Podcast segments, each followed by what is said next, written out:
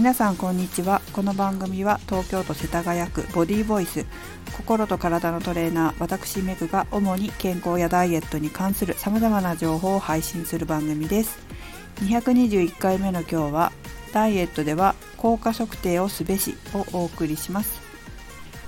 私はダイエット指導するとき必ず体重体脂肪率を生徒さんに測定してもらうのとあとは、まあ、ここに来た時にここっていうのはあのスタジオに来た時にウエストの周りとかを測定するようにもしています。なぜかというとやはりきちんと測定しないと効果が出てるのか出てないのかがわからないんですよね。で、えーと、効果が出てるって分かるとやっぱり皆さんテンション上がるんですよ。テンション上がるっていうかモチベーションが上がって維持しやすいんですね。そうすると例えば、うん、体重があまり変わらなかった体重体脂肪率があまり変わらなかったとしても筋肉って引き締めるとやっぱり変化出るのが早いんですよ。で特にお腹周りなんかは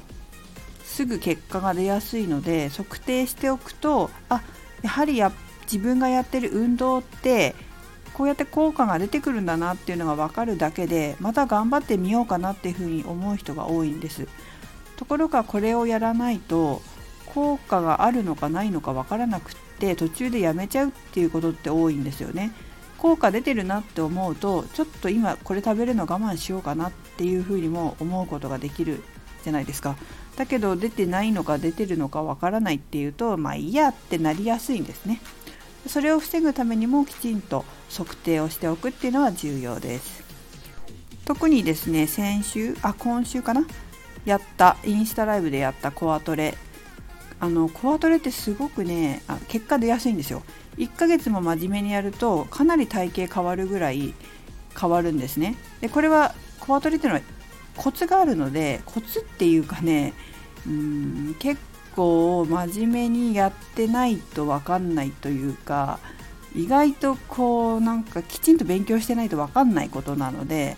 骨とかすごい関わってくるからインナーマッスルだから骨の動きとかもすごい関わってくるんですよ。なのでこうちゃんと勉強してないとわからない部分はあるんですけども、まあ、そういったことを分かってちゃんとやっていると早く効果が出るんですよね。しかもすごいハードなトレーニングしなくてもすごいウエストがくびれて引き締まるので私は個人的にものすごいおすすめのエクササイズなんですよ。女性は特に。ウエスト結構気にする女性多いので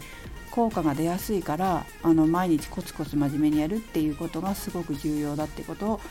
まあ、あのお伝えしてますし、まあ、それに伴ってちゃんとね、えー、ウエスト測っておくと分かりやすいので是非測ってもらいたいなと思います。でお腹が引き締まってくるっていうことは姿勢も良くなってきますので代謝が良くなっていつもね姿勢が良い状態でいられるようになってくると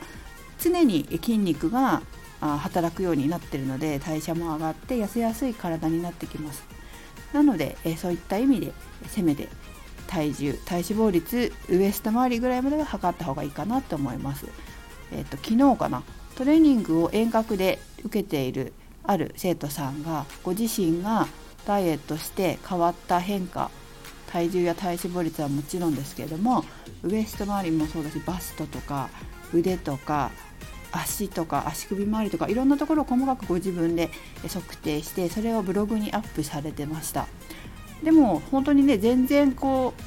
うまあご自身は亀の歩みって書いてありましたけど亀の歩みでも効果が出てるのが分かるとやっぱりまた頑張ろうっていうふうに思えるようになるんですよね。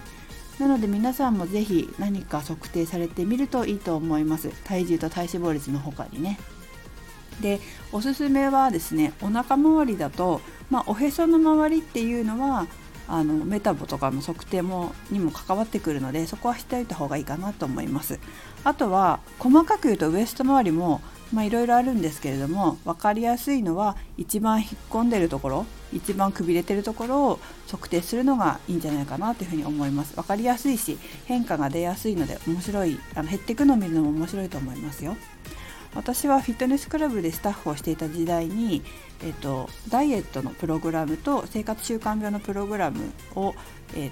ー、ていうかな担当みたいな感じでやってたんですよね。でそこのクラブは結構、まあ、今どこのクラブでもそういうのありますけど結構早くからやっててで面白かったのはビフォーアフターで測定をするんですけどそれこそ私も本当に今でも役立ってるんですけど体の集計位を測る腕の周り、ね、二の腕かな？腕の周り胸の周りお腹は3箇所測ってお尻太ももふくらはぎって測るんですね。でそれと同時にエコーがあってあの病院で病院でこう何ていうのかな？エコーだと妊娠してる時とかあとは整形外科でもよくやるんですけどそのエコーで脂肪の厚さを測るんですよ。でその脂肪の厚さをビフォーアフターで見てあのすごい分かるのね。筋肉の層と脂肪の層ではっきり分かれ分かれてるんですよ。でもあそうそう霜降りの人って分かんないの。霜降りの人っていうのはその筋肉の中に脂肪がすごい入り込んでる人っていうのはもうねあの分かりにくいのめっちゃくちゃ。だけど、まあ、一般的にはその筋肉と脂肪の層、まあ、